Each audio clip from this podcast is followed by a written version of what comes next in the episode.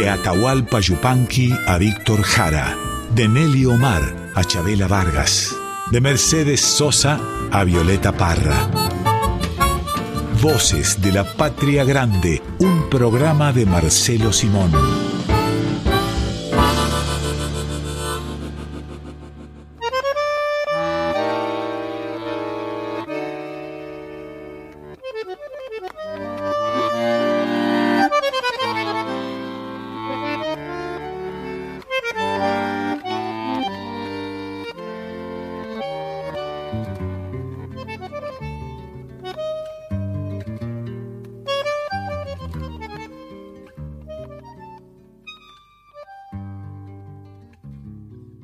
Bienvenidas, bienvenidos a Voces de la Patria Grande. Vamos a estar con ustedes como cada domingo hasta la una de la tarde. Marcelo, hoy como cada domingo con un tema, una temática. ¿Cómo estás, Marcelo? Bien, muy bien. Eh, contento de estar contigo, por supuesto. Y además, mucho más si tenemos un tema para chamullar. Linda palabra, chamullo, vos que entendés de estas cosas, ¿eh?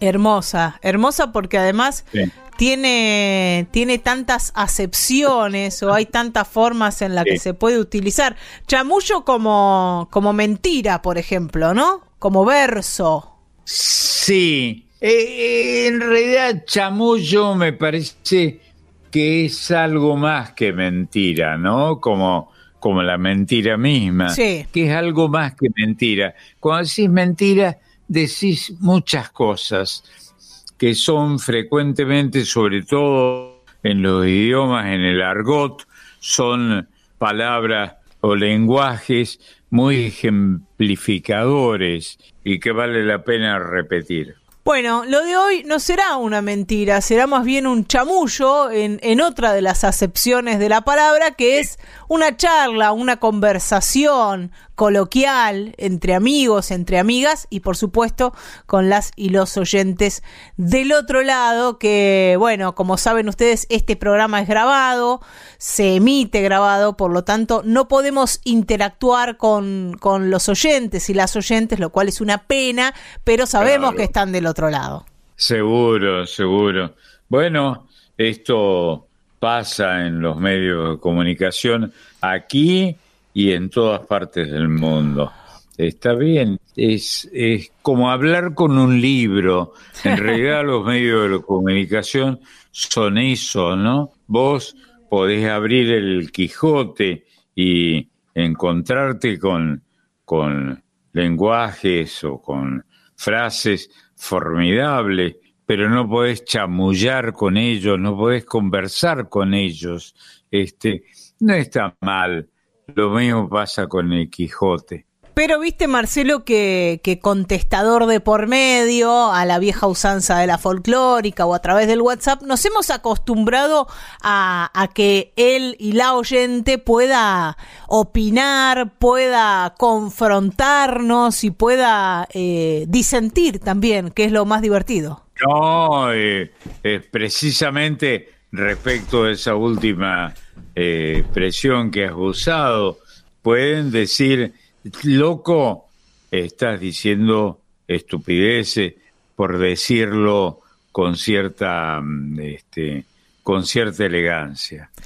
Vamos entonces al tema de este domingo, programa dedicado a los pájaros. De eso hablaremos en este domingo y también escucharemos canciones dedicadas a los pájaros. Sí, bueno, recordemos que en la en el antiguo español argentino se usaba una expresión este, a la que he sido con la que he sido aludido muchas veces en, en los viejos tiempos, ¿no? Que era la expresión pajarón, ¿no? que, tal vez no lo recuerdes vos que sos tan joven, pero, pero que quería decir que estabas asomándote por la tapia con cara de idiota. bueno, será hoy un programa sobre pájaros y pajarones, más pájaros que otra cosa, porque, por ejemplo, vamos a comenzar con golondrinas, no las golondrinas que también escucharemos después, sino golondrinas de Gardel y Lepera. Ah, claro. Sí. Golondrinas de un solo verano. Maravilloso que muestra el ingenio lírico de Lepera, ¿no? Que nunca, nunca se lo menciona como un gran poeta, y era un gran poeta de la canción, Lepera. Y estas aves que, que son poéticas ya de por sí, ¿no? Las golondrinas, que son aves migratorias y que aparecen en Europa, en Asia, en África, América y en, y en, en, gran parte del mundo, ¿no? Sí, claro, y que traen alegría a los habitantes del sector del mundo donde se asoman cuando, cuando calienta un poco el sol. Vamos a escuchar, si te parece, esta lírica que admiras tanto de Lepera y la música, ¿no? Las melodías que creaba Gardel sin haber estudiado, sin, sin haber pasado por la academia para, para saber escribir, por ejemplo, esas melodías. Seguro. Bueno, este, y nunca se ha escrito, o por lo menos yo no he leído, sobre el ingenio de Lepera, ¿no?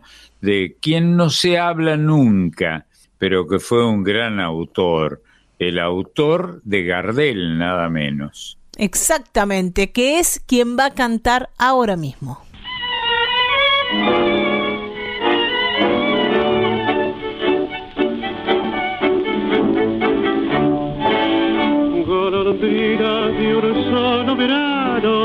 Con ansias constantes de cielo lejano.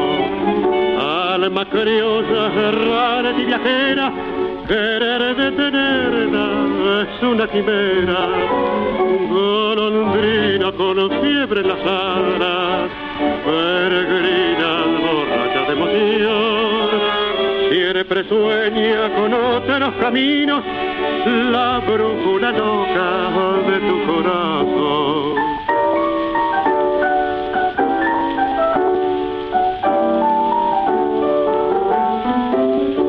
Criollita de mi pueblo, bebeta de mi barrio, la golondrina un día su vuelo detendrá.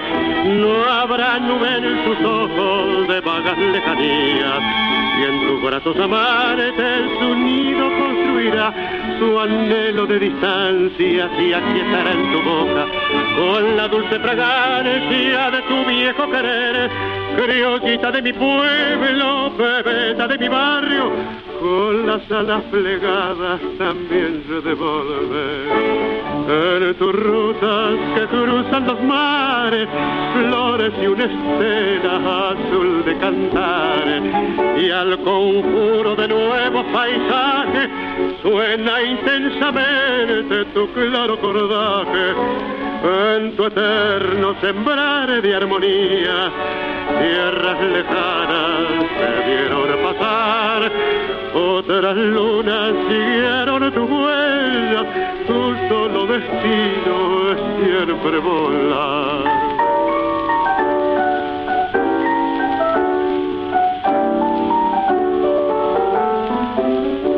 Criolita de mi pueblo, bebeta de mi barrio, la golondrina un día su vuelo detendrá. No habrá nube en sus ojos de vagas lejanías, y en tus brazos amares su nido construirá. Su anhelo de distancia se aquietará en tu boca, con la dulce fragancia de tu viejo querer.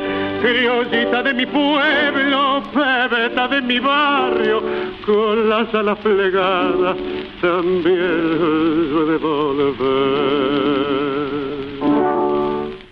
Golondrinas de Gardel y Lepera por Carlos Gardel.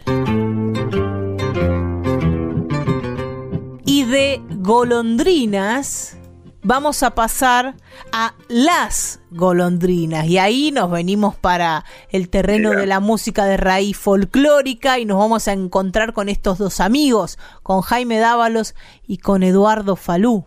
Y seguro que ellos se encargaron de, de ponerle palabras a la migración de estas aves maravillosas, ¿no?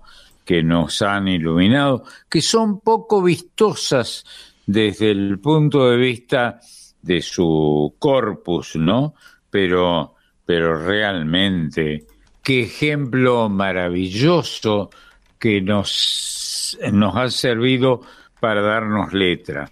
Y esta, esta poesía de Dávalos, invencible diría yo, que no envejece, inoxidable, con eso de bracita negra que lustra la oscuridad. Bueno, lo como escribía Jaime. ¿Cómo podés escribir eso, no? Sí, sí, un fenómeno, un querido amigo que fue, tengo edad suficiente como para ver y la gloria de haber logrado que me llevara el apunte, ¿no? hermoso, hermoso. Vamos a escuchar entonces una versión contemporánea de Las golondrinas por Cuchillo de Palo. Dale.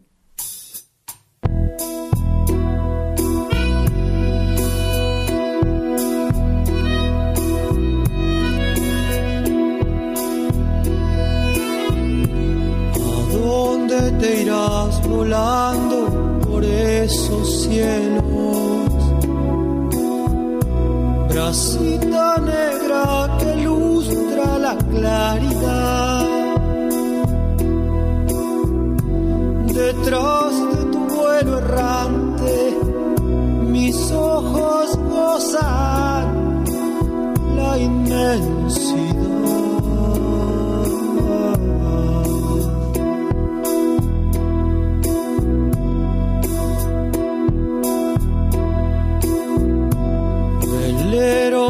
La tormenta se van las nubes. En surcos de luz dorada se pone el sol. Y como sílabas negras, las golondrinas dicen dicen adiós.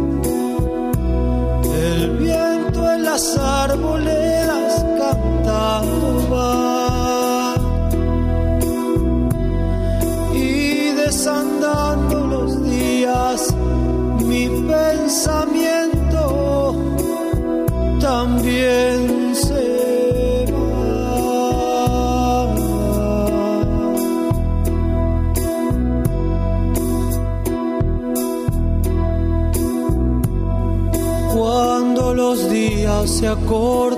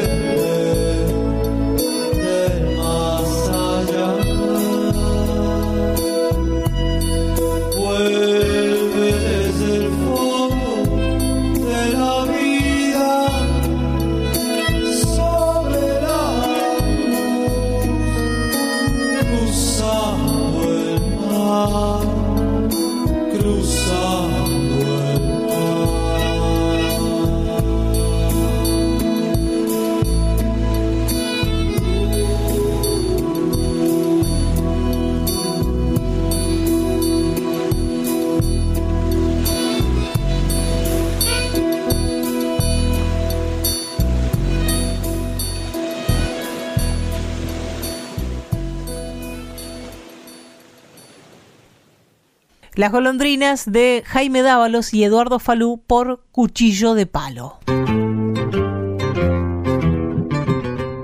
Y vamos ahora, Marcelo, a encontrarnos con un pajarito que es tal vez el más silvestre, el más común de los pajaritos, el gorrión. El más el gorrión, el más humilde, que ha sido entronizado más de una vez por poetas importantes, ¿no? Porque es claro, es el más humilde de los pájaros, el más, el menos vistoso, no, no canta extraordinariamente, no tiene un aspecto que te llame la atención, pero, pero tiene sí una trayectoria que se convierte en un símbolo de la migración, de la perdurabilidad del canto. ¿Y cómo es eso que dicen que Sarmiento trajo a los gorriones? Ya dicen eso. Yo creo que es este es una diatriba contra Sarmiento, alguien a quien debemos si no admirar y también, si se permite la expresión, horrible que voy a decir pidiendo perdón y también putear por algunas razones, ¿no? Pero Sarmiento fue el gran el gran símbolo de la Argentina que piensa en nuestro país. Tal como decía Marcelo, hay muchas leyendas en relación a cómo llegaron los, los gorriones. También se dicen que una vez instalados los gorriones, cuando aparecieron, los haya traído Sarmiento o hayan llegado solos, desalojaron al chingolo. Ah, mira, sí. A mí lo que más me impresiona de los gorriones, además de su presencia tan claramente argentina entre nosotros, este, son los saltitos. Mm, ¿Viste? Vos te has fijado que los gorriones se comunican a saltitos con, eh, con la gente. Eso me gusta. Es bueno que la gente, si puede, yo no, este, salte de vez en cuando. Y, y, ahí estoy, estoy leyendo una nota del diario La Nación, donde se, se habla de Susana Boraño, que se habla de, de este gorrión, del gorrión que apareció como un invasor casi, desplazando no solo al chingolo, sino también, dice la periodista, que tuvieron que ceder su territorio, el mistol, el tordo del pajonal y algunas palomas, y también el jilguero. Desaparece por la presencia de, del gorrión. El mismo Guillermo Hudson, en su libro Aves del Plata, dice que el hermoso jilguero fue invadido por el gorrión que ahora es plaga. Sí, coincido con Hudson, pero anda a saber si todo eso es cierto, ¿no? Porque uno puede escribir o hablar respecto de congéneros o, o, o de personajes zoológicos o humanos que tienen características que nosotros le adjudicamos. Perdón, pero andás a ver si es cierto, ¿no? La cosa Este. es que el gorrión es un, un personaje ya habitual de nuestra geografía y también del Uruguay, porque al gorrión le escribe y le canta un músico, compositor uruguayo que es Tabaré Cardoso. ¿Lo querés escuchar? Por favor, por favor. Luego de los carros alegóricos llegará el marqués de las caminas.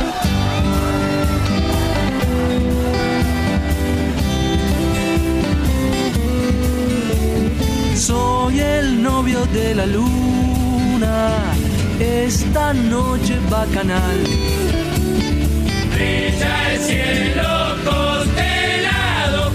Vivo enamorado para enamorar. soy un gorrión, soy un bombón, que cantando alegre va, de polizón en el camión, que atraviesa la ciudad, Tengo estrellas en las manos. y en tus ojos claridad, Soy el cada carnaval.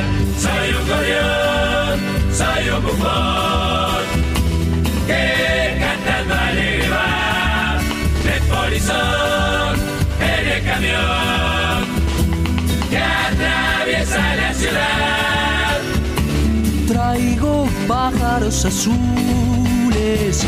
Y una flor en el ojal, Robo besos de princesas. tengo una promesa para regresar. Soy un gorrión. Soy un gorrión, soy un bufón. que cantando alegre va, De polizón en el camión.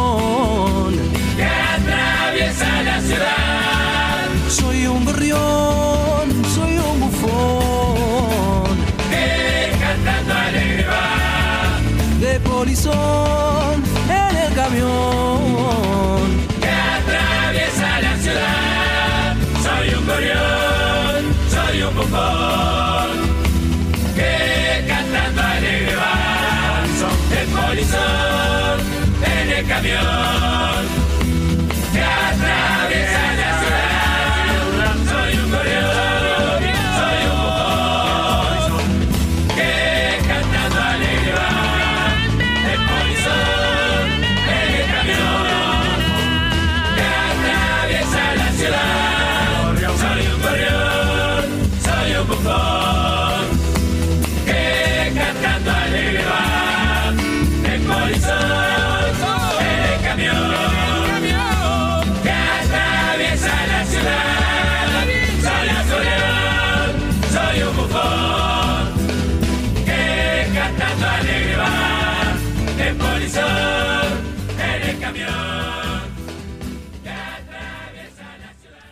El gorrión de y por Tabaré Cardoso.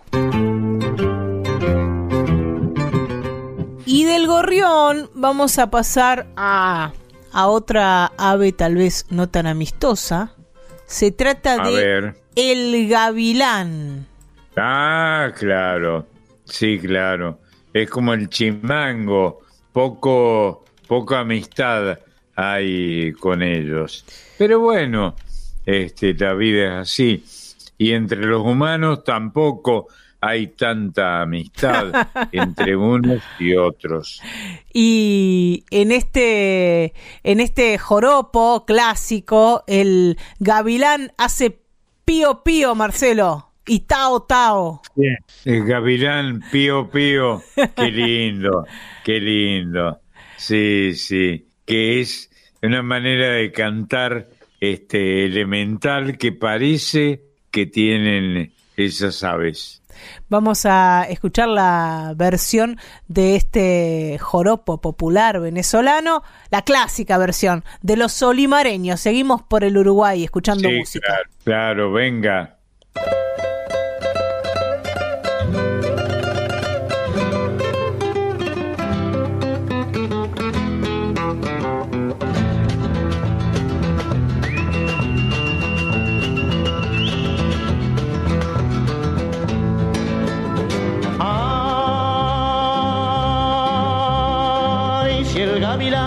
Comiera, verdad señor, cómo se come al ganado.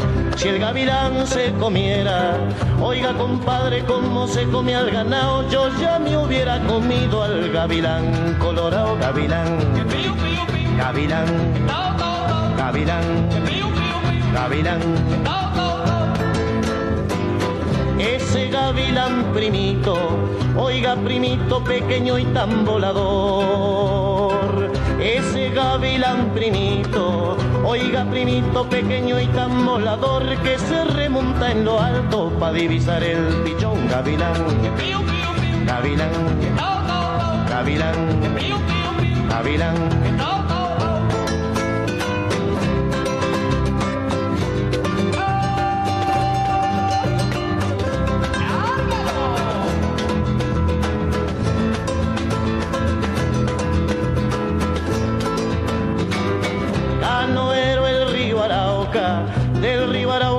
pásame pa'l otro lado. Canoero el río Arauca, del río Arauca pásame pa'l otro lado que me viene persiguiendo el gavilán colorado, gavilán.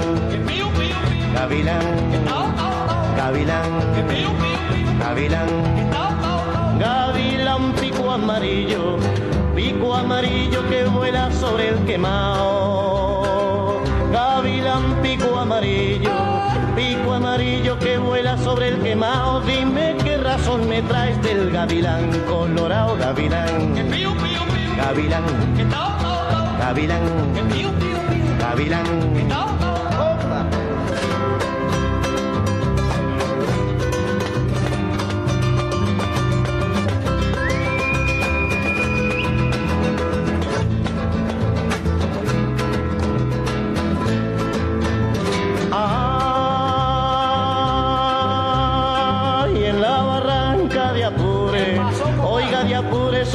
Suspiraba un gavilán.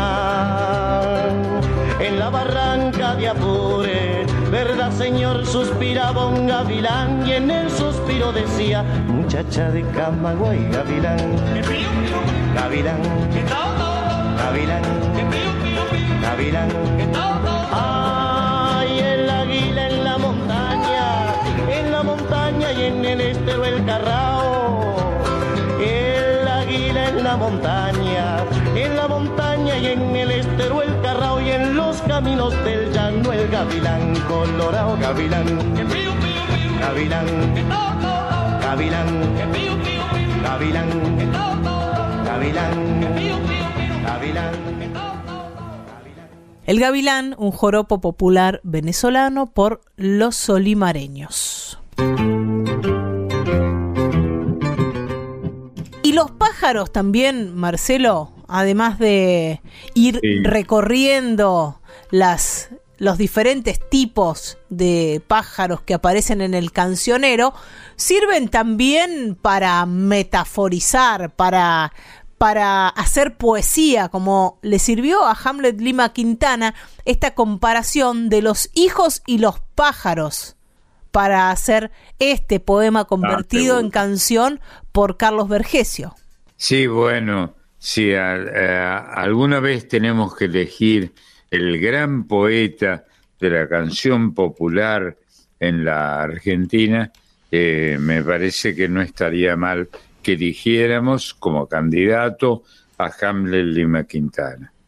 Los hijos se parecen al vuelo de los pájaros, porque tienen la urgencia dispuesta a flor de labios, y está bien que así sea, porque al final la vida les crece entre las manos.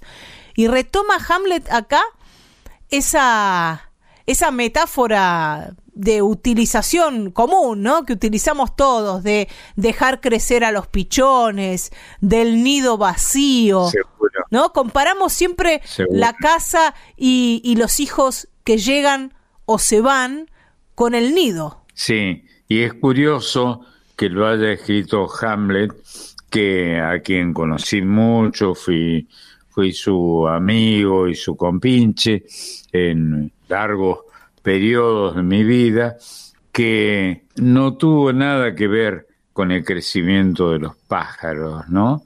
Salvo su calidad de poeta, que fue el gran poeta del folclore en la Argentina. Bueno, también ahí está la, la genialidad de los poetas, ¿no? Saber habitar otros mundos que no son los propios. Qué bueno, te voy a copiar eso y lo voy a decir como si fuera mío. Te van a Este, tratar de bueno. pajarón, Marcelo. Lindo, lindo, lindo. Vamos a Bueno, escuchar, venga, ¿qué viene? vamos a escuchar a Carlos Vergesio haciendo esta versión de la obra Bueno. para la que compuso la música, Los hijos y los pájaros. Sí, seguro. Bueno, Carlitos Vergesio es uno de los más grandes autores que ha tenido lo que llamamos folclore en la Argentina.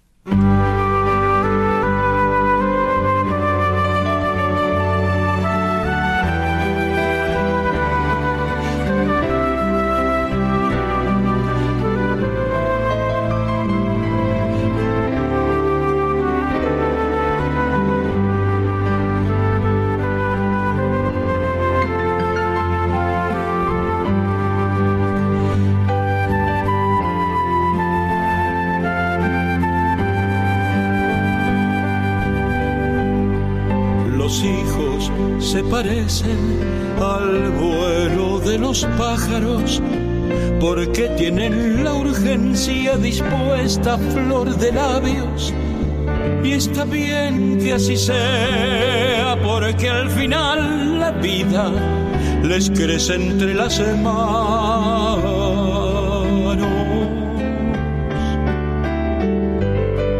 Los hijos se parecen al vuelo de los pájaros porque llenan el día poniéndolo más claro. Y está bien que así sea porque al final la muerte se cae de sus manos.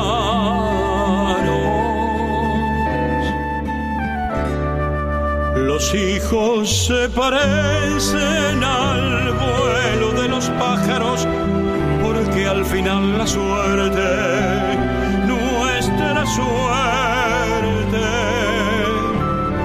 se distrae volando. Los hijos y los pájaros, los hijos y los pájaros.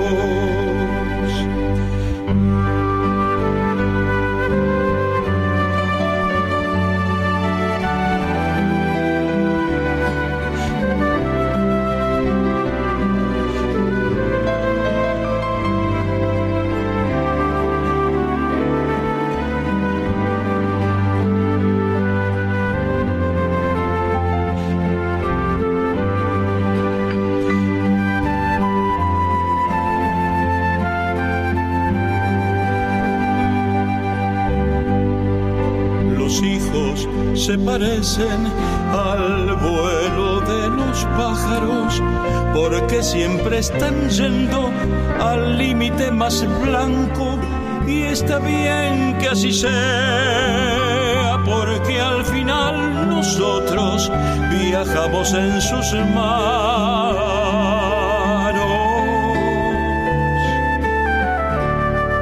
Los hijos se parecen al de los pájaros, porque al final la suerte, nuestra suerte, se distrae volando. Los hijos y los pájaros, los hijos y los pájaros, los hijos y los pájaros.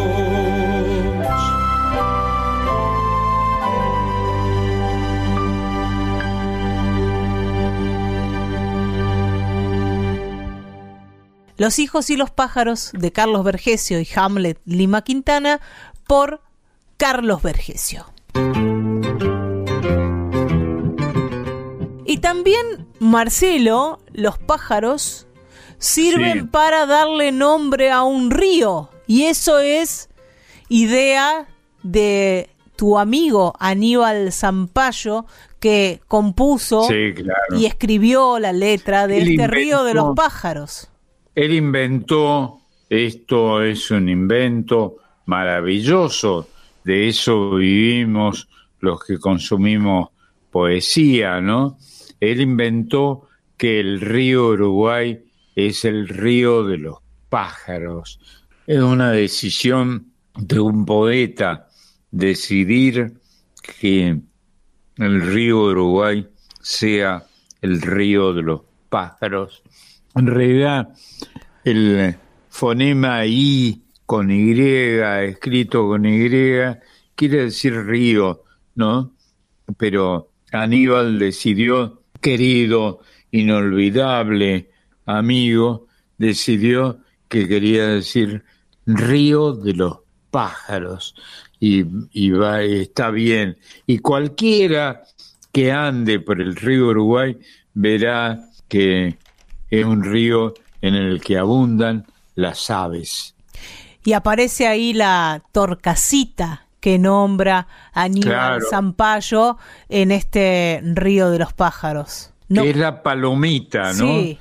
La torcasita es la palomita. Cuando éramos chicos le llamábamos palomita de la Virgen por esta afinidad que tenemos en nuestra cultura con la cultura, con la, la modalidad católica de nuestra enseñanza, ¿no? Este río de los pájaros lo van a cantar Guillermina Becar y Patricia Pal. Bárbaro.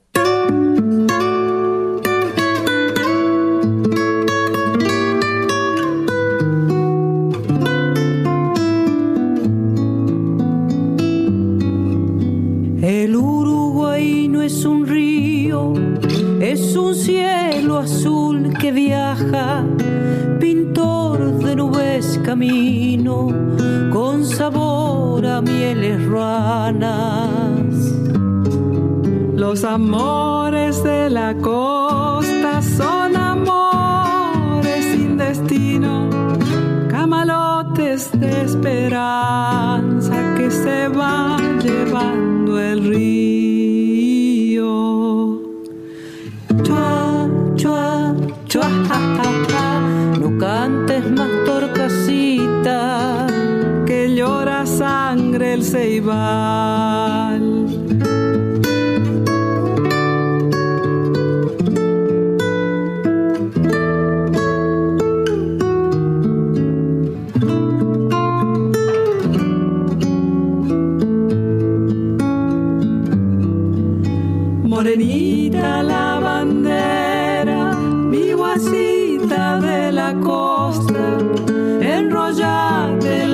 La pollera,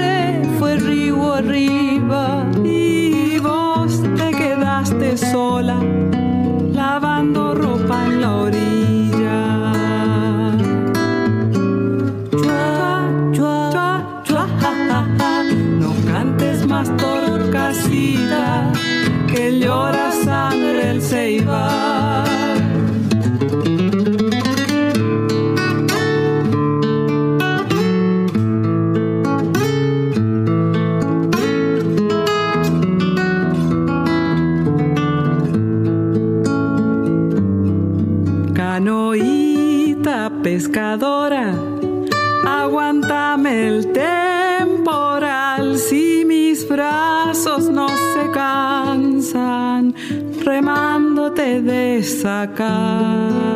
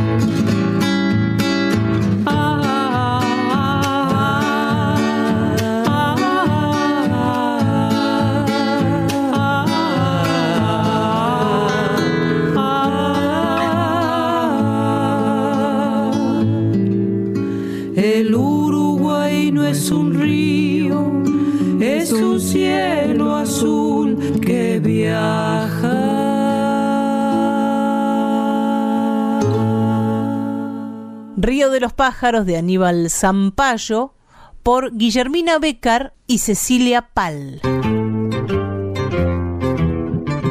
Y ahora un pájaro, Marcelo, que se ha convertido en Sí. uno de los chamamés más famosos de todos. A ver, La calandria. seguro. Esa Bueno, melo- esas melodías, bueno. ¿no? Que con solo sonar dos o tres notas ya sabemos que se vienen y son entrañables. Y es una canción memorable, efectivamente, lo has dicho bien, ¿no? Vamos a escuchar la versión de Raúl Barbosa de este clásico de Isaco Abitbol que le canta a la calandria.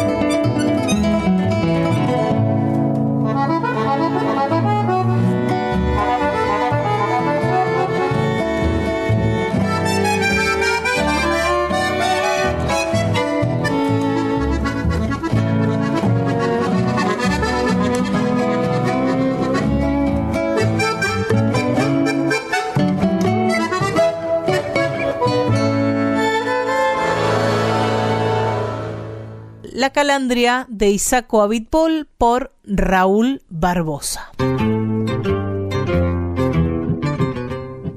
La canción que viene ahora, que vamos a compartir ahora y que habla de los pájaros, A ver, tampoco habla de un pájaro en particular, sino que usa los pájaros también para construir una metáfora, para contar una historia, y es Los pájaros perdidos, que es el único Qué poema idea. de Mario Trejo que musicalizó Astor Piazzolla. sí, claro. Y habla de los pájaros Claro. que vuelven, ¿no? Y de las cosas que vuelven, como esos pájaros. Los recuerdos, por ejemplo. Es una gran idea, una gran idea, una idea fuertemente poética y una idea precisamente de un autor extraordinario, ¿no? Enhorabuena. Un poeta rosarino, Mario Trejo, que no hizo demasiadas canciones, pero sí es un- uno de los poetas más famosos de, de Rosario. Y, y esta canción, en la voz de Amelita Baltar, por ejemplo, se convirtió en un gran éxito que después han cantado muchas cantoras, ¿no? Hay muchas cantoras mujeres que han interpretado este Los pájaros perdidos de Mario Trejo y Astor Piazzolla. Pero Amelita, que fue muy amiga, entre otros, de Astor Piazzolla, este, sabía cómo visitar el, el borde del abismo, ¿no? Que es la muerte. Y efectivamente, estas canciones este, juegan con la muerte. La que va a cantar Los pájaros perdidos es Elena Roger, una artista argentina, pero internacional, ¿no? Que ha trabajado en Broadway. Sí, en París le llamaban Elena Roger. Sí. Junto a la agrupación Escalandrum, que es la agrupación del Pipi Ah, claro. Piazzolla, del, del nieto de Astor, que es quien toca la batería en esta agrupación. que aludía con ese nombre a la proclividad que tenía Astor a pescar tiburones, eh, de ahí lo de Escalandrum, ¿no? Que es una alusión a los a los tiburones, a este corpóreamente distinguible habitante de los mares en nuestro litoral marítimo. Y además es una palabra que eh, termina con drum, que en inglés drum es, es batería y es el instrumento que toca Ah, qué bueno. que toca el pipi. Qué bueno. No pensé en eso, cierto que drama es batería, batería. Qué bueno. Bueno, el talento de estos autores extraordinarios. Escuchamos Los pájaros perdidos. Amo los pájaros perdidos vuelven desde el más allá a confundirse con un cielo que nunca más podré recuperar. Vuelven de nuevo los recuerdos, las horas jóvenes que di. Desde el mar llega un fantasma hecho de cosas que amé y perdí.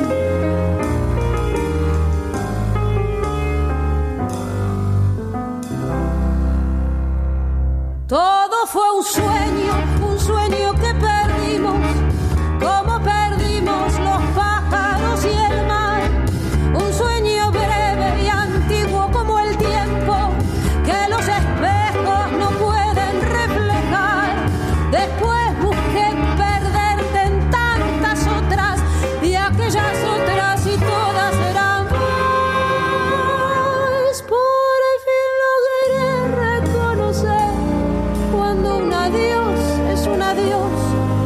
soledad me devoró y fuimos dos.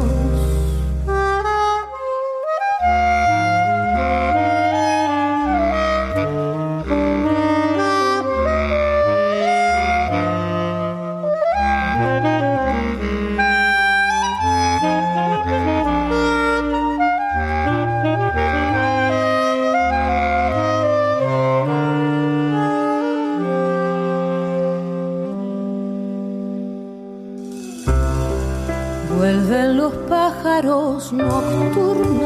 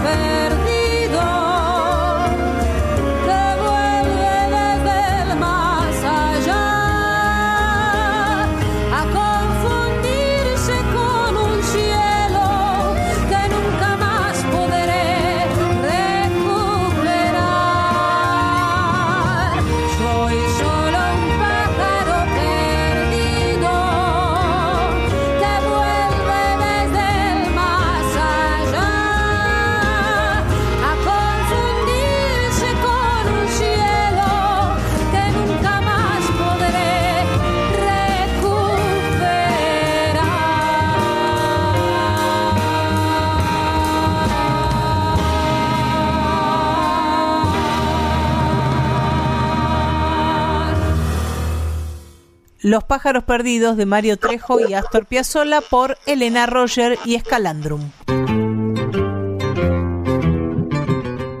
En Voces de la Patria Grande nos preparamos para uno de los momentos especiales de cada domingo, que es cuando llegan las historias, los cuentos, las poesías, las ideas alocadas también de la mano del piberío. Ese piberío llega junto a Marisa Ruibal. ¿Cómo estás, Mari? Hola amigos, ¿cómo andan? Hola, pibita, qué lindo escucharte. Igual para mí, Marian, Marce, saben lo que los quiero. Hola, Mari. Y lo feliz que me hacen. Hola, querida Marian, a mí me encantan tus presentaciones porque yo siento que estamos todos acá expectantes para que vos nos abras la puerta y nos dejen entrar. Y acá estamos, sentados en ronda, el piberío, ustedes, yo, para divertirnos un Bien ratito con los cuentos y canciones. Seguro. Bueno, enhorabuena. Acá estamos. Acá ¿Qué tenés, para, ¿Qué tenés para contarnos? Y tengo para contarte dos cuentos que por supuesto tienen como protagonistas a los pájaros, ¿no? Que esta es la propuesta de Pedro para hoy. El primer cuento se llama Milo y los pájaros. La autora es una psicóloga y escritora argentina, se llama Lisa Porceli Piusi y las ilustraciones son de Ana Sanfilippo. En este cuento, presten mucha atención porque pasa algo como, como raro, como mágico.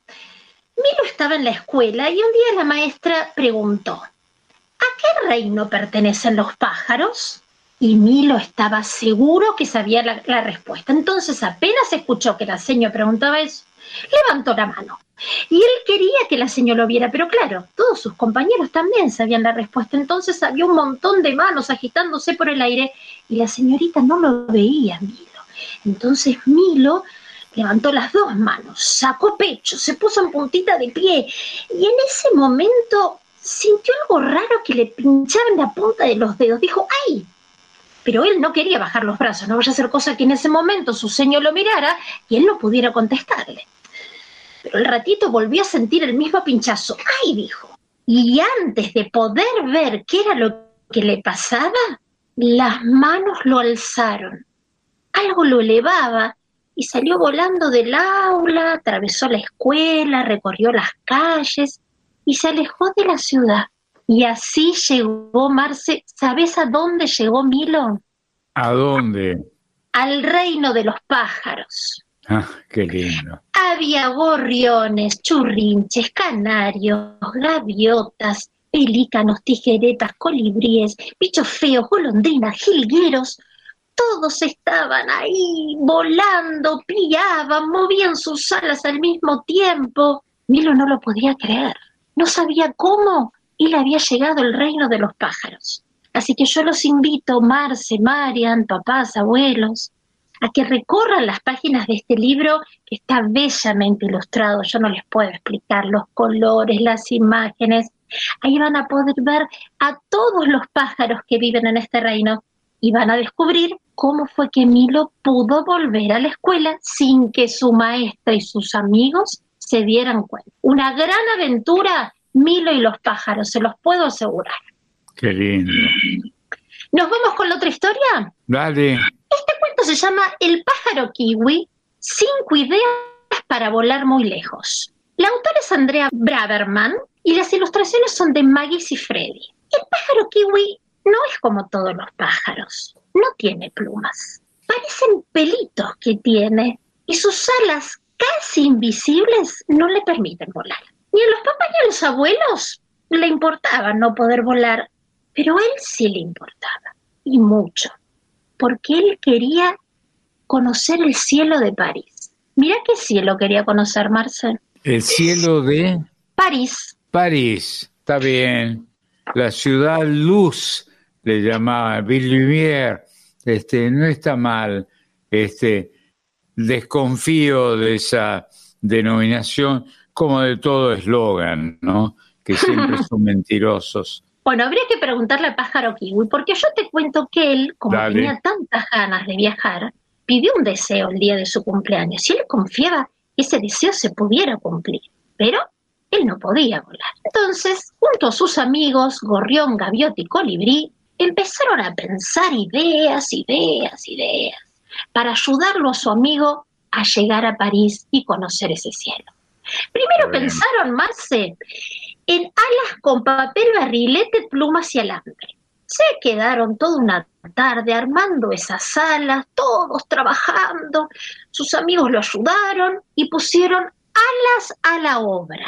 Atentos, ¿eh? ellos pusieron alas a la obra. Crearon dos alas, tan grandes, pero tan grandes, pero tan grandes, que podían hacer volar una jirafa. Pero claro, eran tan pesadas el pájaro kiwi no pudo remontar vuelo con esas alas. Idea uno, desterrada. Idea dos, mandarlo en encomienda a París. Pero a Kiwi le empezó a faltar el aire solamente de pensar que iba a estar guardado en una caja tantas horas hasta que pudiera llegar a París. Idea dos, tachada. Está bien. Idea tres, ¿sabes cuál era la idea tres, Marce? ¿Cuál? Conseguir, presta atención. 1500 globos de cumpleaños, 1500, ¿eh? Para que los globos los llevaran volando. Pero Ah, claro. ¿sabés de qué se dieron cuenta? ¿Qué? que no podían saber cómo dirigir, no podían dirigir a los globos, no sabían cómo iban a ser los globos para poder llevarlo a París. Él no quería conocer cualquier cielo, él quería conocer el cielo de París. Así que se les dificultaba un poco que los globos fueran directo a París. Idea 3, tachada. Idea 4, A globo aerostático.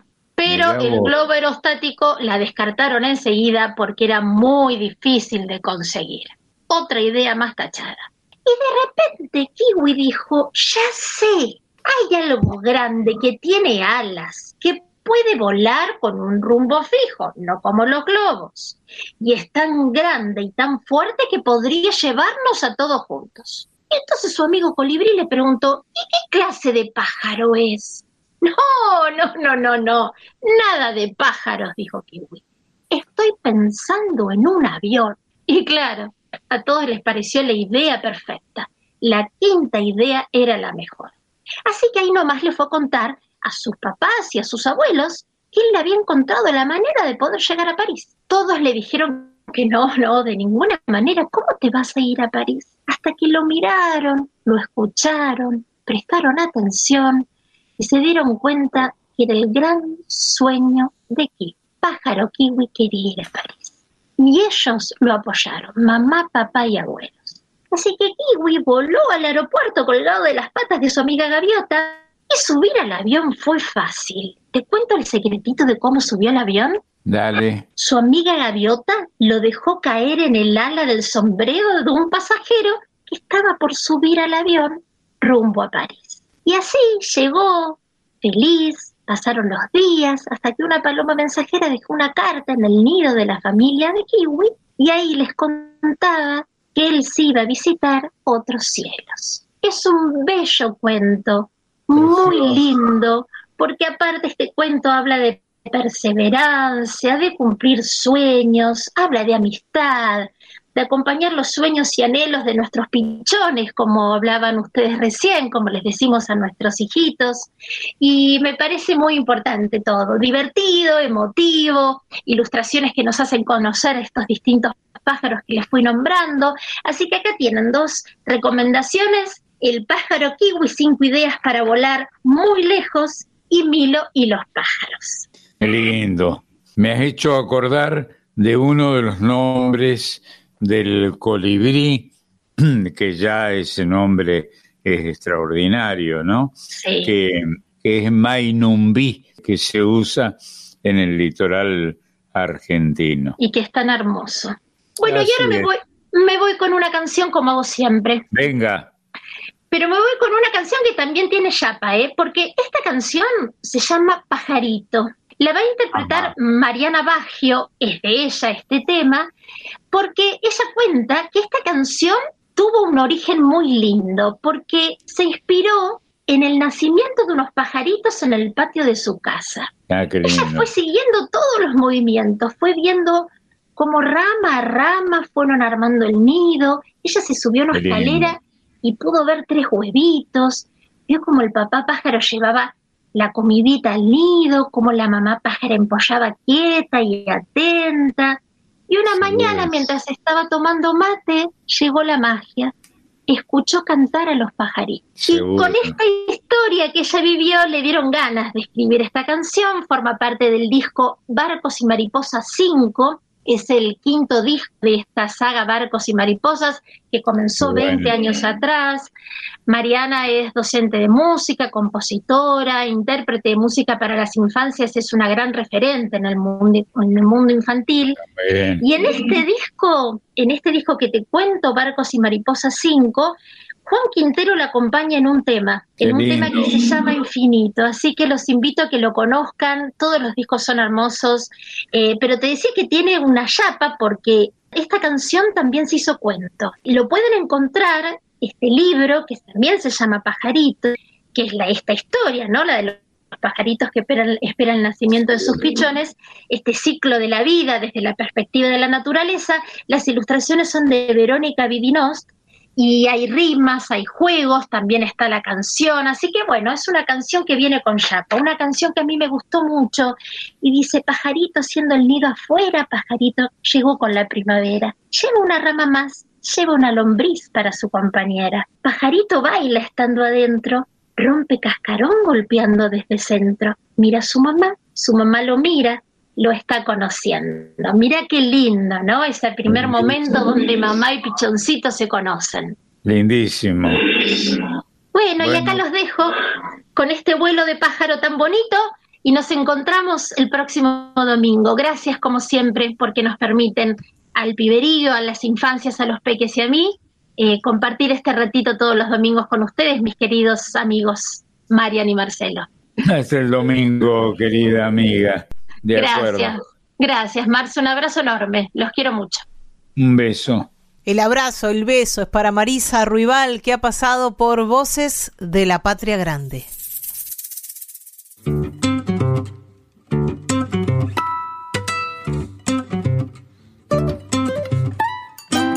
Pajarito haciendo el nido afuera, pajarito que llegó con la primavera, lleva una rama más, lleva una lombriz para su compañera.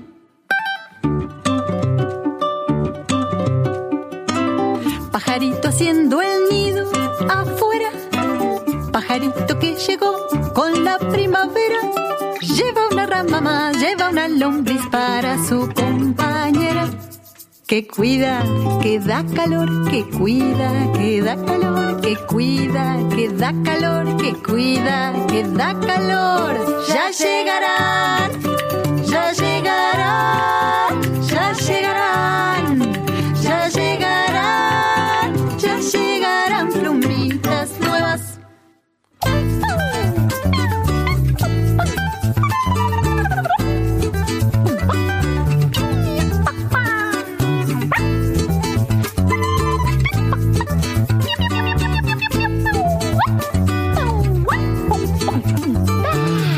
Pajarito baila estando dentro, rompe el cascarón golpeando desde el centro. Mira a su mamá, su mamá lo mira, lo está conociendo.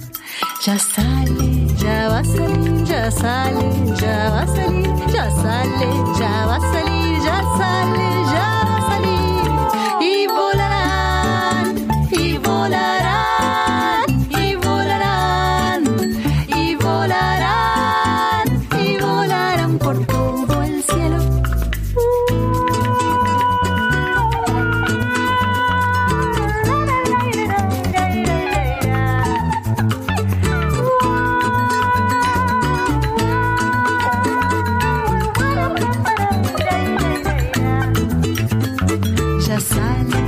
ya va a salir, ya sale, ya va a salir, ya sale, ya va a salir, ya sale, ya va a salir. Y volarán, y volarán, y volarán, y volarán, y volarán por todo el cielo. Pajarito de y por Mariana Baggio. Voces de la Patria Grande con Marcelo Simón por Folclórica 987.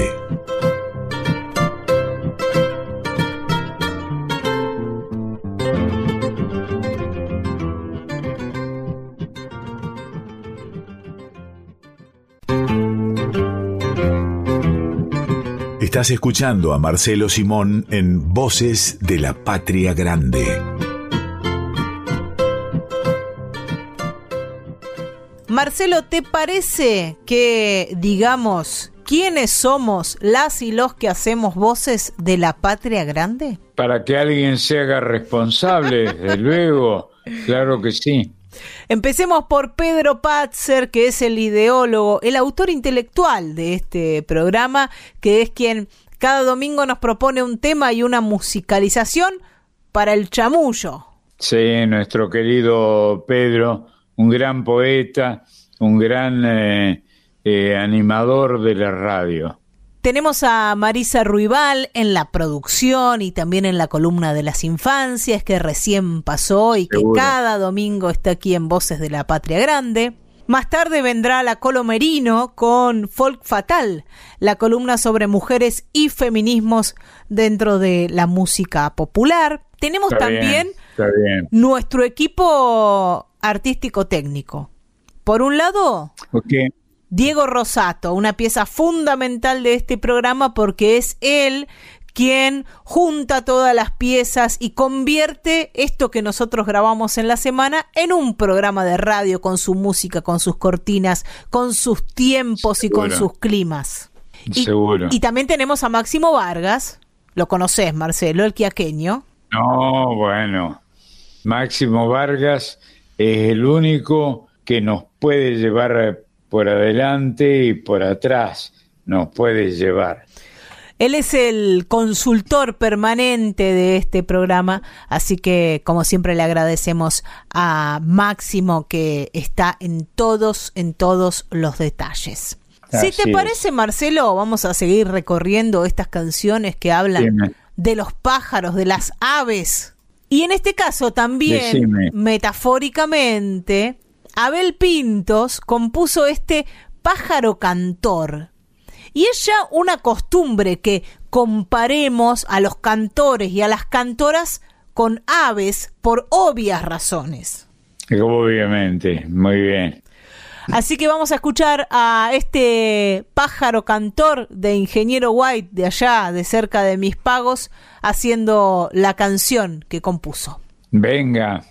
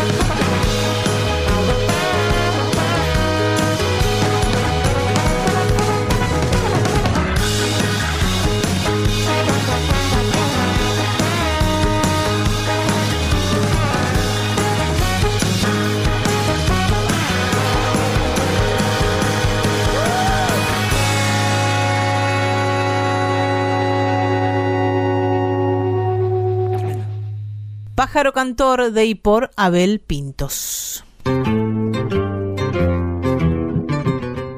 Y hablando de poetas, vamos a ahora compartir un poema, un recitado de un poema de, mirá, hablábamos hoy de Hamlet Lima Quintana, ahora Armando Tejada Gómez. Y este clásico, ¿no? Fueron muy amigos. Sí.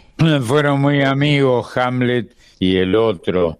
Estuvieron muy, muy cerca. Y Armando. Y Armando Tejada Gómez, sí. Este La vida dos veces, que es Ah, un qué clásico. Qué lindo. Y donde ustedes Qué van a ver que en los pájaros tienen que ver con la infancia y con los recuerdos de la infancia. Seguro. Miren cómo sonaba allá en mi barrio agreste este nombre caído de los mares lejanos.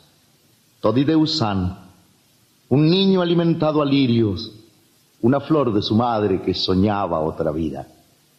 Supe que no querían que jugara conmigo, porque yo era la forma del pánico y el hambre y la más descarada miseria por el mundo. Pero Todi, esa gracia hecha de mimbre y aire, vivía hipnotizado por mi gran aventura. Cuando huía del ojo celoso de su madre, se acercaba a mi sombra con cierto desenfado, me mostraba sonriendo sus ignotos tesoros y me buscaba el lado más pájaro del alma.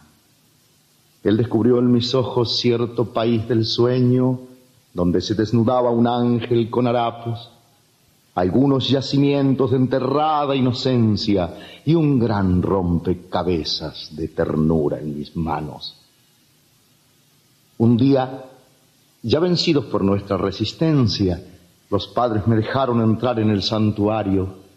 Nos sirvieron un río de leche y medias lunas, y yo los deslumbré dibujando caballos. Después, siguió la vida como siempre sucede. Volvió el viento de agosto y crecieron los árboles. Sus padres, que tenían el sueño de otra vida, una tarde cenizas se mudaron de barrio. Yo olvidé al canillita en un cruce de esquinas. Entré al jornal violento del vino y los obrajes, vestí los portentosos pantalones del viento y descubrí mi oficio de fábula y guitarra. Todi se llama Alfredo de Usán, vive en Mendoza. Casó con otro mimbre hace muchos veranos. Seguramente tiene un puñado de niños y es una pajarera su comedor de diario. ¿Acaso un año de estos, cuando vuelva al oeste, llame a su puerta clara y despierte sus pájaros, solo porque un amigo es la vida dos veces? Y desde aquella tarde no dibujo caballos.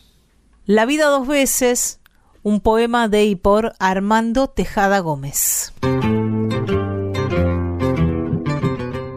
Y hemos asistido a la metáfora de los cantores y las cantoras como pájaros, de los hijos como pájaros que llegan a poblar el nido y que lo abandonan también. Pero a Peteco se le ocurrió Claro. una idea más loca todavía. Esto de que las manos de una madre, de la propia madre, Ah, parecen pájaros en el aire. Es una idea extraordinaria, extraordinaria.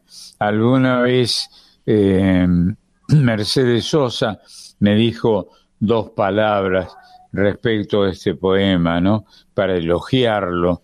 Digo, mirá, me dijo, mirá lo que se le ocurrió a este poeta y lo elogió adecuadamente, ¿no? Siendo como era él un gran cantor y sigue siendo. Vamos a, a escuchar a Peteco, al autor de este como pájaros en el aire, una canción que, que tiene como un apodo popular, porque solemos decirle las manos de mi madre.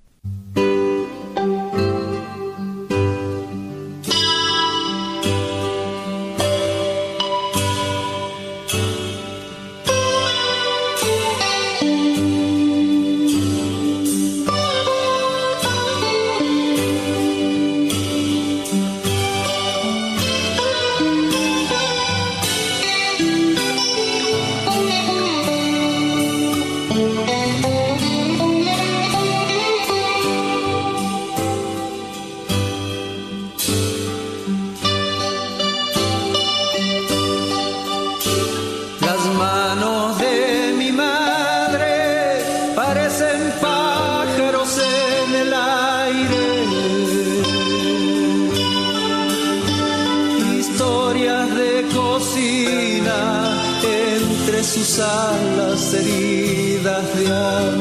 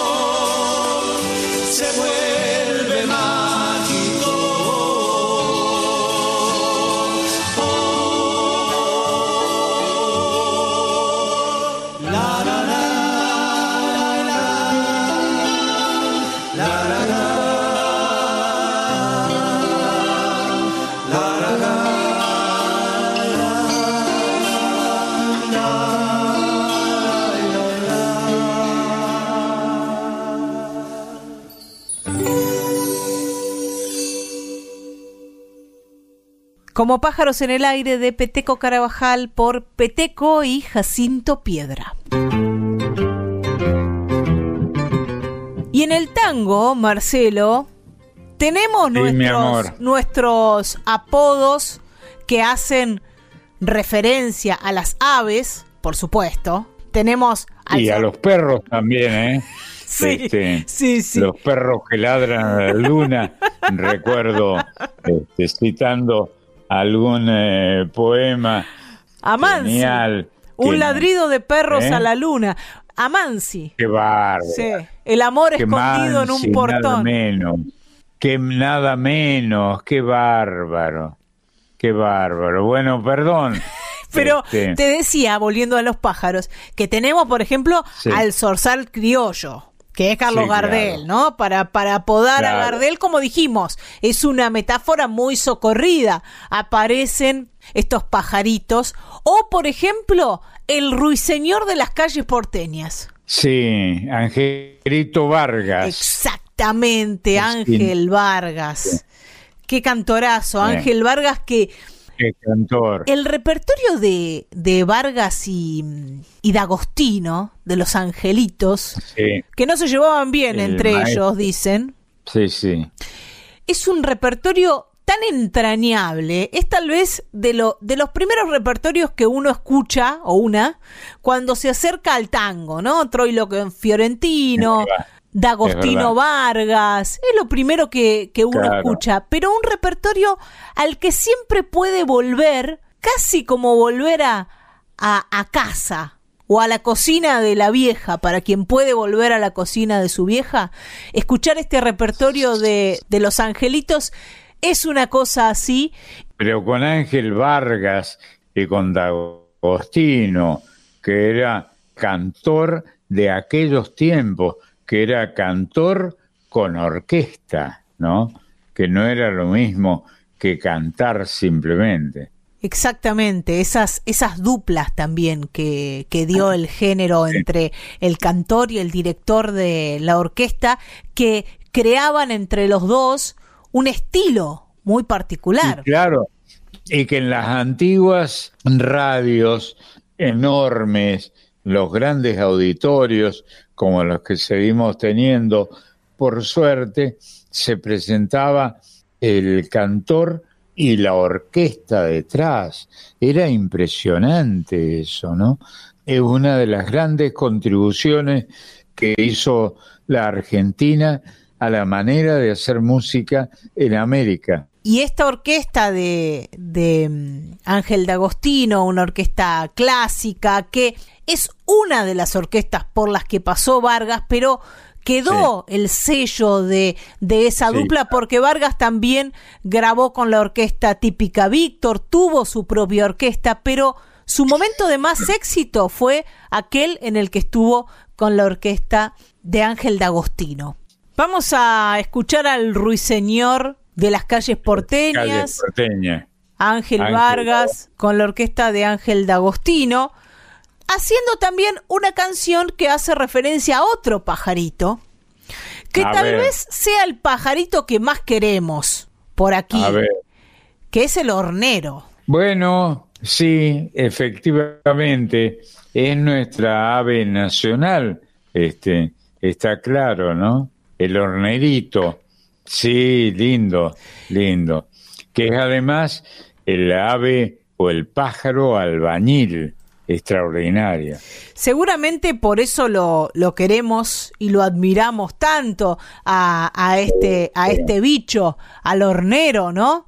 Seguro. Furnarius Seguro. es el nombre. Furnarius, Sí. claro, hornero, es el nombre culto, entre comillas, y con un signo de interrogación, del hornero, ¿no? Nuestra ave nacional. Que también se lo conoce como Aloncito en Argentina y Paraguay. Aloncito, sí, sí, Aloncito. Acá en la Argentina también se le llama en algunos sitios este Aloncito. Casero o caserita Caserito, sí, es verdad. son algunos de, de los nombres, hasta albañil se le dice, pájaro albañil. Comprensible, comprensiblemente, porque con el pico que se las ingeniaba para darle calidad de albañil a su trabajo, hacía la casa del hornero, ¿no? El furnarius. Está bien. Y acá esta canción que se llama como El Hornero, este tango de Rótulo y Sucher, utiliza Sí. al hornero también para metaforizar, ¿no? Hace su nido el Seguro. hornero a lo largo del camino por sostén teniendo un poste, porque por lo general vemos que aparecen los nidos en, en los postes. En los postes, a veces en los postes de luz, es verdad. Sí, es lindísimo eso. Cuando vos llegás, no te dicen dónde estás y te traen a la Argentina, se supone que en un vuelo, en una cosa así, y abrís los ojos y ves un hornero, decís, estoy en la Argentina. El motivo es el amor, dice el tango. Y si manos traicioneras le destruyen el abrigo, al otro día contento levanta un nido mejor. Sí, El hornero como, como inspiración de la perseverancia y de la posibilidad de hacer el propio hogar, de hacer el propio nido, no solo aparece en el folclore, sino que aparece en este tango. Y te voy a robar la idea, ¿no? Lo voy a decir igual, pero diciendo y hacer de nuevo el nido, ¿no? Que es lo que hace el hornero, el furnarius. de Sucher y Rótulo es este tango, como el hornero, que va a cantar el ruiseñor de las calles porteñas. Queda entre aves la cosa. Seguro.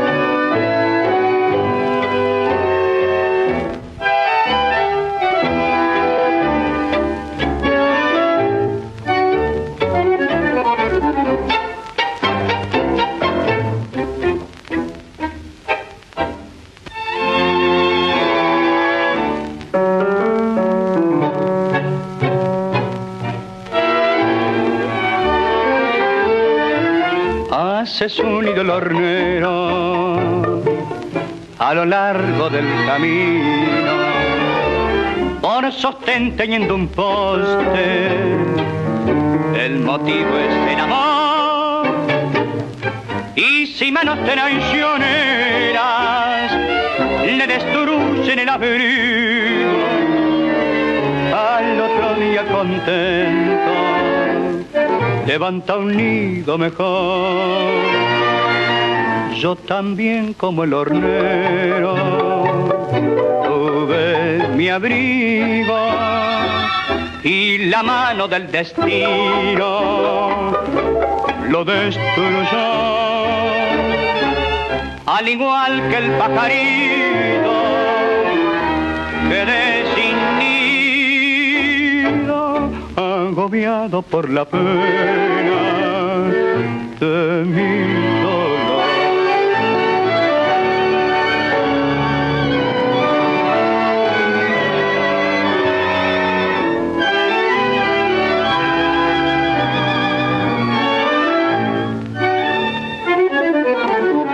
Al igual que el pajarito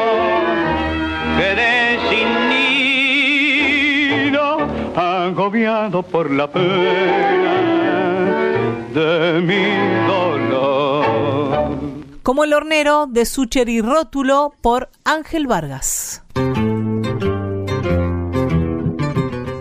Seguimos en Voces de la Patria Grande compartiendo este domingo de vuelos, de migraciones y de cantos varios y decíamos que el zorzal criollo es Carlos Gardel, pero ¿por qué no el folclore va a cantarle a el Zorsalito? En este caso, un poema de Alberto D'Angelo que va a ser Adrián Maggi. Lindo. Por el tajo herido del madero donde el sol apuñala la ventana, penetraba una figura luminosa para templar de caricias mi cara, acompañando el silbo mañanero de un zorzal para alegrar el alma. Abría despacio el viejo postigón y lo veía volar de rama en rama. La envidia, azote de lo humano, de pronto me atrapó, fue sin desearla. Le envidié su libertad y el canto, pues yo tenía el mío en una jaula. Me sentía contento al escucharlo, de su pico florecían esperanzas. Sus gorjeos eran flores que bailaban con la delgada luz de mi nostalgia, pues cantor de noches y de sueños no le podía dar lo que él me daba. Pero un día llegaron las tinieblas, la tierra no parió esa mañana, el sol se escondió, sintió vergüenza del hombre aquel que colocó la jaula. ¿Qué habrá hecho mal el zorsalito para pisar el palo de una trampa? En su pobreza espiritual el hombre jamás al animal se le compara. El pajarito se fue muy dignamente, pues nunca cantó al que lo atrapara. El hombre aprendió que el canto es libre. El pájaro murió, cerró sus alas. Si estos versos sin ser se parecieran a los dichos propios de una fábula, la moraleja sería ciertamente lo que siempre la conciencia me dictara. Podrán matar al cantor de mil maneras, pero nunca cantará en una jaula. El Zorsalito, un poema de Alberto D'Angelo por Adrián Maggi.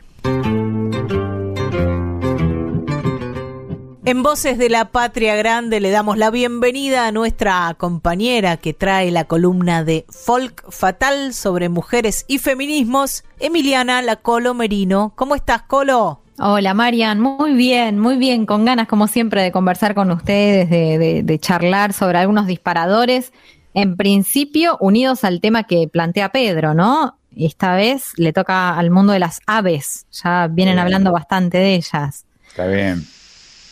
Eh, Está bien, ahora que lo, que lo decís, recuerdo que Lugones, Leopoldo Lugones, que fue con nuestro, nuestra bronca por algunas razones políticas, pero nuestra adhesión por razones poéticas, fue el gran cantor de las aves en la Argentina. De las aves, claro. Bueno, se, escribió mucho sobre, sobre el mundo de las aves. Ah, Sí. Probablemente hayan mencionado unos cuantos este, investigadores al respecto, pero yo me voy a detener sobre las mujeres y, y un, un pájaro que tiene muy mala prensa. Como, como le ha sucedido a las mujeres en la historia de la humanidad. ¿no? Hemos tenido mala prensa. ¿Cuál? No, se llama Nictivius griseus. A ver si ¡Oh! se te ocurre por dónde no, hilarlo. No atropellen, no atropellen que no tenemos con qué defendernos.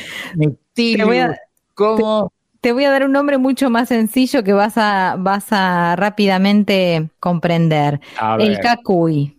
El cacuy es una de las aves con mayor historia, eh, inventadas muchas y otras supuestas, ¿no? Eh, está bien el cacuy, una ave legendaria en la historia del folclore argentino.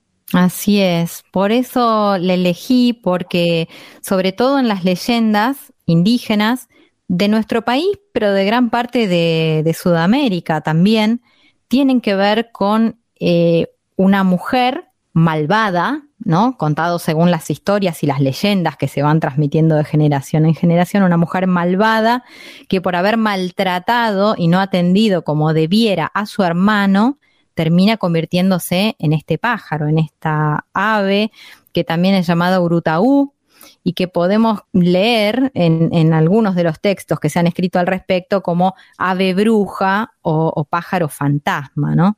Esta mención, ¿no? Y de esta manera como, como cacuy o como urutaú que acabas de decir, aparece muchísimo en todo lo que tiene que ver con, con el Paraguay y, y con nuestro litoral también. Sí, ¿no? claro.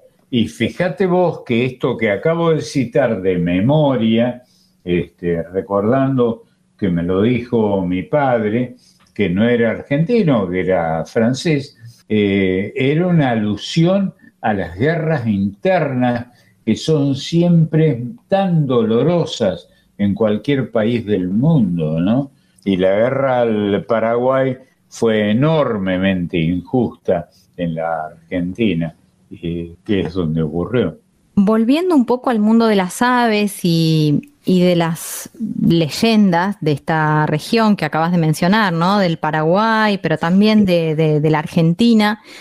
Y de la Argentina no solo, no solo del litoral, sino también de Santiago del Estero, sobre todo, donde se le da mucha importancia a este pájaro fantasma o, o a esta mujer que se convierte en ave porque de alguna manera traiciona a su hermano, no haciendo los deberes o las tareas de la casa y tampoco atendiéndolo con las comidas y las bebidas que él debía recibir cuando volvía de su jornal, ¿no? Todo esto que estoy diciendo hoy, está bueno repensarlo desde, desde la hora y, y analizar estas historias que nos fueron formando de alguna manera. Sí. Pensá que son generaciones y generaciones. Vos me hablabas de tu papá conociendo esta ave, el urutaú o el cacuy en este caso. Que te Eh, lo que me decía él, que enamorados, no siendo, no habiendo nacido en nuestra tierra, enamorado de las leyendas folclóricas de la Argentina, ¿no? Y era un tipo que había nacido mm, en Europa, en, en Francia. Mirá si no serán potentes, ¿no? En las leyendas, si no Sí. quedarán arraigadas en el imaginario colectivo. Sí, claro. Eh. Por eso también es tan interesante ver cuál es la, la enseñanza que dejaban estas leyendas Seguro. eh, y cómo aparece la mujer ahí presentada. Siempre como la malvada, la traidora. Yo, Hay muchas historias al respecto y siempre la mujer aparecía como malvada, como traidora, como instigadora de una traición. Eh, qué curioso, qué bueno que lo digas. Está bien. Yo siempre vuelvo a los mismos ejemplos, pero para darnos una idea de la dimensión que tiene esta, esta cuestión incluso de la culpa en, en las mujeres, en nosotras las mujeres. Decimos eh, en la historia la, la caja de Pandora. Pandora fue la culpable de los males, ¿no? De los malos sentimientos. Por otro lado, Eva fue quien mordió la manzana del pecado, Sí, ¿no? claro. Y generó todos los males Y la que, del mundo. y la que incitó a que su compañero la mordiera también para condenarse. Bueno, volviendo a, a la leyenda del Cacuy, que ahora vamos a ilustrar musicalmente, y eso también me parece que tiene una, una cuota extra. En el caso de estos dos hermanos, el varón es el que se siente traicionado por ella después de que, como les decía recién, se cansó de volver a la casa y encontrar que ella no, no lo atendiera como se debía, no le ofreciera ni, ni comida ni bebida, luego de que él venía de trabajar y muy cansado. Claro, Entonces, cansado. Harto de eso, lo que hace es traicionarla, la lleva a un árbol engañada, la hace subir. hace subir al Cuando está árbol, bien, bien en lo alto, rompe él todas las baja. ramas para que Exacto. ella no pueda bajar. Exacto, exacto, de eso se trata. Cuenta la leyenda entonces que ella empieza a, a gritar pidiendo auxilio y en esos gritos y en esa desesperación. Uy, Turay, Turay, Exacto. era el grito. Exacto, Turay Turay o, o Cacuy Cacuy, según, ¿no? Si, si, si quienes lo dicen este, son quichohablantes este, o si pertenecen a la cultura guaranítica. Claro. Pero, pero bueno, en ese lamento desesperado, en ese grito donde se mezcla la culpa que ella siente y, y también la desesperación por el abandono de él, de su hermano, es que se termina convirtiendo en un ave, en un ave grisácea y que es tenida en cuenta por los pobladores como eh, un mal presagio, ¿no? Cada vez que esta ave aparece con ese lamento, cuentan que hasta el día de hoy, ¿no? En determinadas regiones y por lo menos se les empieza a helar la sangre a, a muchos de, de quienes creen todavía firmemente en, Sí. en leyendas como esta. Y esa leyenda todavía hoy existe, supervive. Vamos a escuchar, porque la idea es justamente ilustrar musicalmente esta historia de la que venimos hablando y que cada quien en su hogar, ¿no? Donde estén escuchando la radio, repiensen estas cosas que decimos y cómo se van instalando determinadas ideas eh, a través de las, de las historias populares como esta, ¿no? Y colectivas. Vamos a, a oír una canción que cantaron las voces blancas en el disco Moneda del Alma del 1999, se llama Hermano Cacuy. Eh, lo interesante es que es de Jacinto Piedra, mirá vos, Sí. que por estos días incluso eh, anduvo por las efemérides de, de la radio. Presten atención sobre todo a la letra de Ah, esta historia siempre es bueno repensarlos. Van a escuchar en, en las voces blancas la voz ahí clara de su directora, que es Estelita Crisi, Estelita No, Crisi. a quien queremos tanto. Sí, sí. En esa formación, la del 99 estaban Estela Crisi, Liliana Gorbain, Analía Ormaechea, Claudia Vidal, Julio Olivera y Juan Goyeneche, Pepino Goyeneche, Lindo, ¿no? Qué lindo. Sí, linda, linda agrupación esa, la verdad, y además histórica, como son ellos. Bueno, escuchemos, a ver. Gracias. Yo los dejo con la música, con la interpretación y con la historia, para que se queden Besos, pensando. Polo. Besos, besos a todos. Gracias a ustedes. Muy linda columna. El abrazo para Emiliana La Colomerino que ha pasado por Voces de la Patria Grande.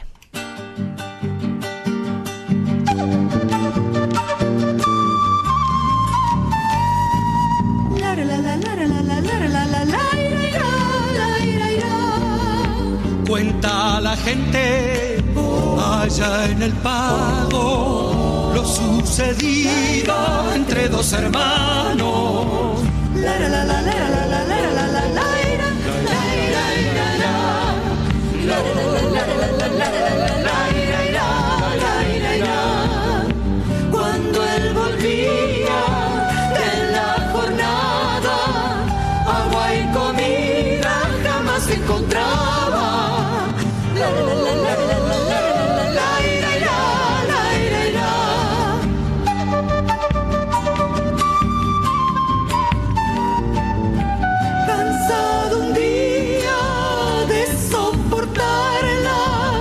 Llevo al monte para castigarla.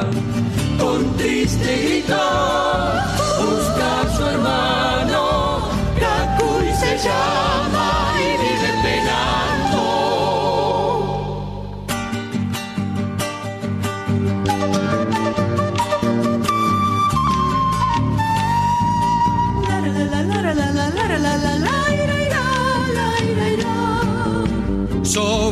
un árbol ella esperaba mientras el mozo de allí se alejaba.